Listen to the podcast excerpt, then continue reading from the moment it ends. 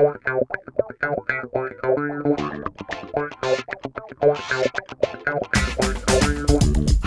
und herzlich willkommen beim Higher Sisters Podcast, deinem Podcast über Büchergespräche.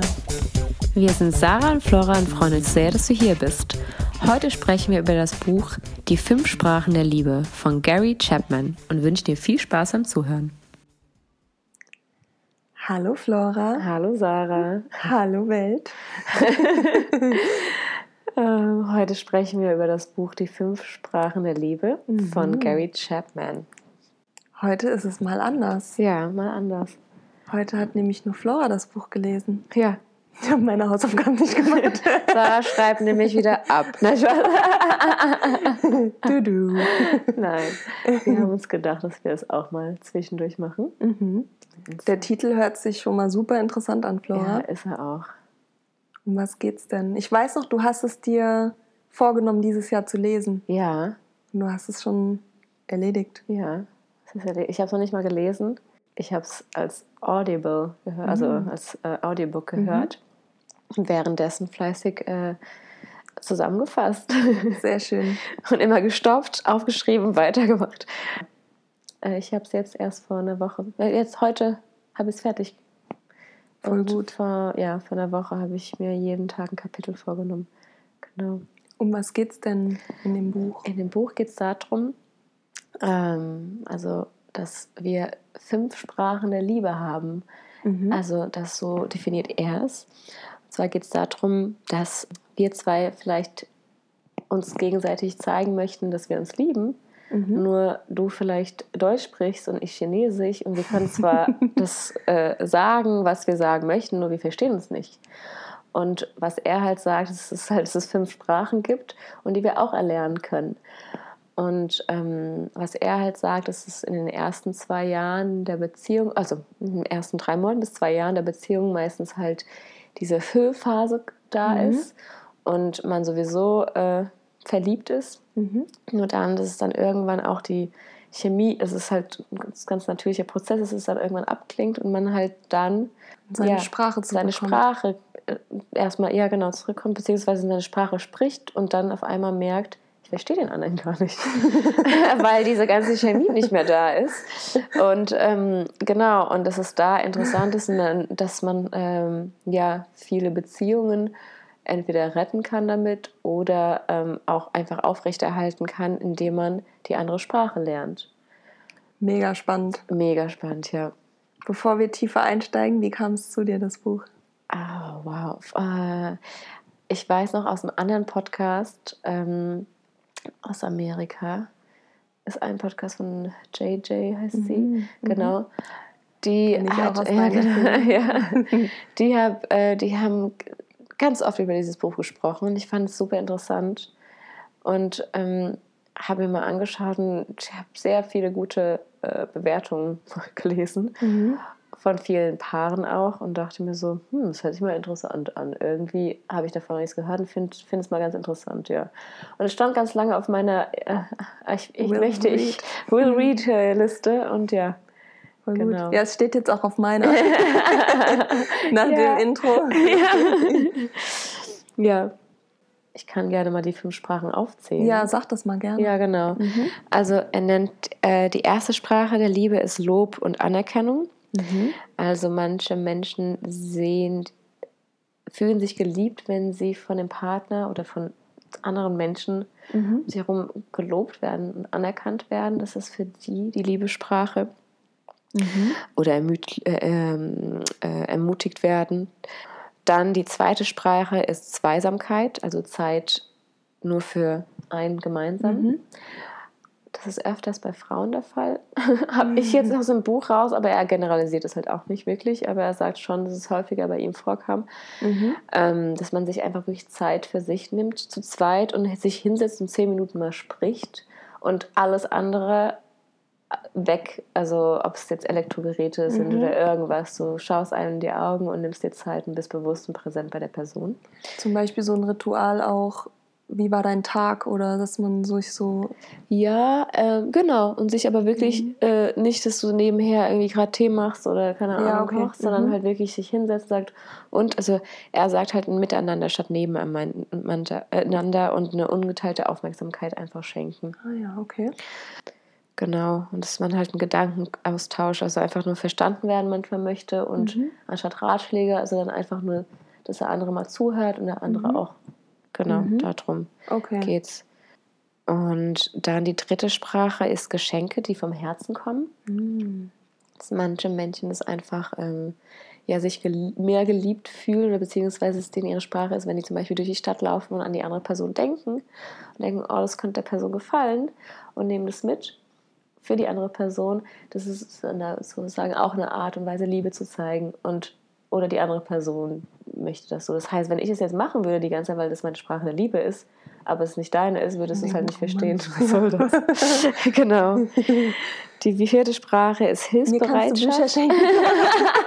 okay. Die vierte Sprache ist Hilfsbereitschaft. Ähm, also, dass man Dinge tut, von denen man weiß, dass der Partner oder die Freundin oder der Freund, egal wer, oder Mutter, Schwester, äh, Bruder, ähm, Dinge tun, von denen man weiß, dass der Partner sich darüber freut. Mhm. Das ist die eine. Äh, und dann die fünfte Sprache ist Zärtlichkeit.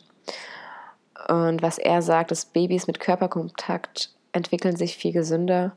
Und er sagt, dass vor allem Zärtlichkeit in Krisenzeiten sehr wichtig ist. Mhm. Vor allem bei Menschen, die Zärtlichkeit als Sprache der Liebe empfinden. Mhm. Und ja, was in dem Buch ganz interessant ist, er, du, du, er stellt auch ganz viele Fragen, um herauszufinden, was die eigene Liebessprache ist. Gibt es da einen Test? Ja, ja. Sorry, ist dabei. da gibt es Tests. was er aber auch sagt, ist, eigentlich kann man ohne diese Tests auch schon rausfinden, indem du halt einfach schaust, was du denn gerne tust bei mhm. so für andere. Ja.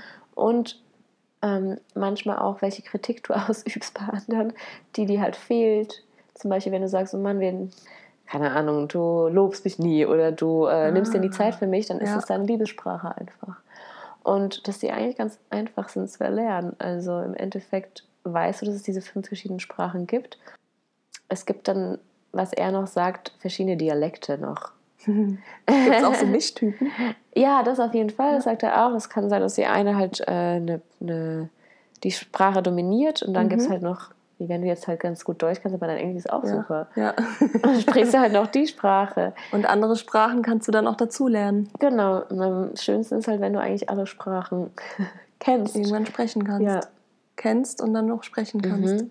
Mhm. Weil im Endeffekt hast du ja viele zwischenmenschliche Beziehungen und das heißt, wenn ich jetzt ein Paar habe und die verstehen sich nicht und dann können die aber auch noch die Sprache, die gegenseitige Sprache nachträglich erlernen, sage ja. ich mal. Die, die genau. Lösung ist noch nicht, äh, sich jetzt zu trennen, sondern genau. man kann die Chinesisch oder ja, genau. Zärtlichkeit halt. oder was genau das genau. auch noch nachträglich Wenn lernen. beide sich dazu entscheiden, mhm. das zu mhm. tun. Weil er sagt auch, ein Satz fand ich schön, Love is a choice. Also Liebe ist eine Entscheidung. Du kannst jeden Tag entscheiden, ob mhm. du lieben möchtest oder nicht. Voll schön. Ja, fand ich auch. Ja.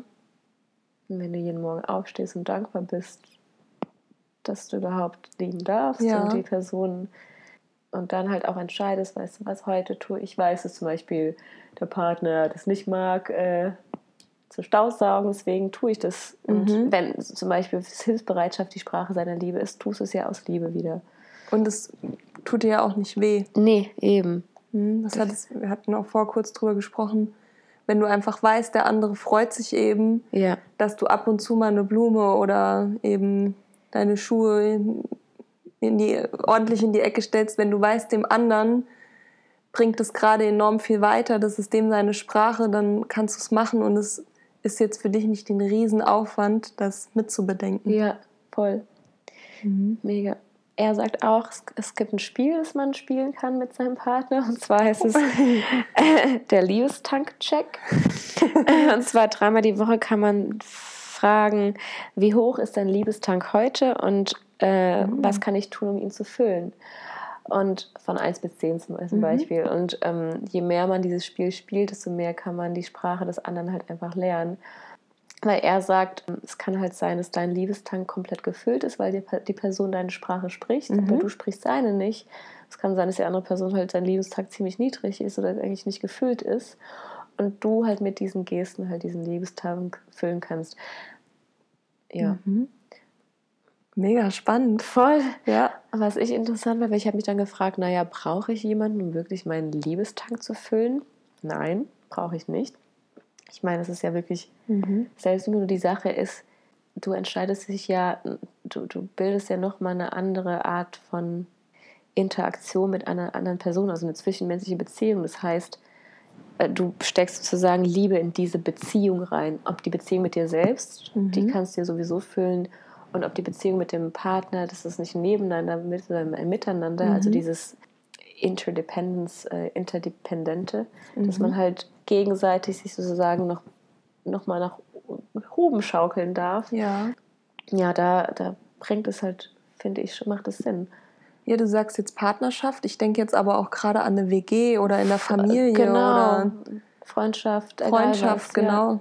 Ja. Also auch übertragend auf die, auf die anderen Bereiche. Ja. Das hat jetzt nicht für mich nicht nur mit Liebesbeziehungen, Ja, sondern auch für die Bereiche Ja. ist es ja super wertschätzend, wenn man sich Mega. zwischendurch fragt, hey, wie geht's dir eigentlich ja. unserer Freundschaft? Ja, genau.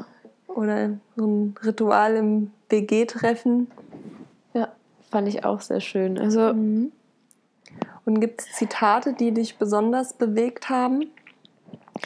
ja, ähm, er sagt, das Verliebtsein ist eine Sache des Instinkts. Danach müssen wir die Liebesmuttersprache des Partners lernen, um den emotionalen Liebestank zu füllen. Das erklärt auch die Situation, wenn man am Anfang so voll hin und weg ist. Genau. Und irgendwann lässt halt die, diese Chemie, was du am Anfang gesagt hast, die wird weniger. Ja. Und um wieder dieses, dieses Höhegefühl zu bekommen, Mhm. Voll gut zu wissen, dass man über diese Sprachen. Und er sagt auch, wahre und dauerhafte Liebe ist ein Willensakt. Also du entscheidest halt wieder. Mhm. Ja, und jeden Tag aufs Neue kann man sich entscheiden, diesen Liebestag zu füllen und gemeinsam zu wachsen. Voll das schöne Zitat. Ja.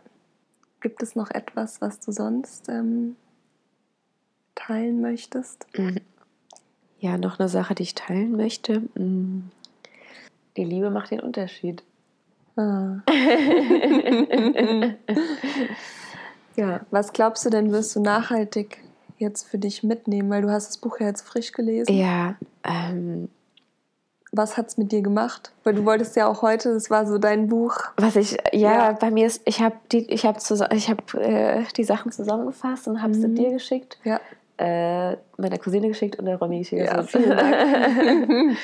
weil ich es so schön fand. und Ich kannte diese Sprachen, also ich kannte dieses Konzept dieser fünf verschiedenen Liebessprachen noch gar nicht. Du hast heute eine neue Tür für mich geöffnet. Ja, Flora. die fand ich voll schön, weil ich ja auch merke, also bei mir, vor allem wenn ich verschiedene Beziehungen um mich herum sehe, dass ich oft denke, Mann, irgendwie hat bei den Personen, also wenn es bei, bei manchen Beziehungen jetzt nicht so gut vielleicht gerade läuft in Phasen, Mhm. wo ich mir denke, naja, die Personen, die haben sich am Anfang auch geliebt, irgendwas war doch da. Und was Mhm. ist es denn, was hier gerade nicht fehlt? Also ich glaube, das war so ja, die Fragen, gut. die ich mir halt gestellt habe. Ja, es halt bei vielen nebeneinander ist und nicht kein Miteinander. Mhm. Ich glaube, dass also das Buch ist wirklich so ein, ja, ein schöner Grundbaustein eigentlich. Und dass man, ich finde es schön, wenn vielleicht, also wenn es beide Partner einfach verstehen, dass es vielleicht diese Sprachen vielleicht mal gibt und einfach schön ist, offen damit zu kommunizieren. Ja, voll. Auch offen drüber zu reden. Genau. Danke. Gerne, Sarah. ja, ich bin auch super dankbar, dass ich dieses Lesen gelesen habe. Ja, habt ihr es da draußen denn gelesen? Ja, ich bin Was auch nehmt ihr gespannt. Könnt ihr es weiterempfehlen? Was sind eure Lieblingsstellen im Buch? Ja. Es scheint ja, dass da super viele schöne Zitate auch wieder versteckt sind. Ja, ja, ich bin auch gespannt. Teilt es gerne mit uns. Ja, und habt ihr das vielleicht auch schon äh, in eure Beziehung mit eingebracht? Mhm. Ja, was habt ihr nachhaltig Ja. umgesetzt? Ich, wir So sprechen nur noch mal in Gespräche, einem Jahr. ja, ne, genau. Voll gut. Ja, schön. Okay. Hm, bis zum nächsten Mal. Bis zum nächsten Mal.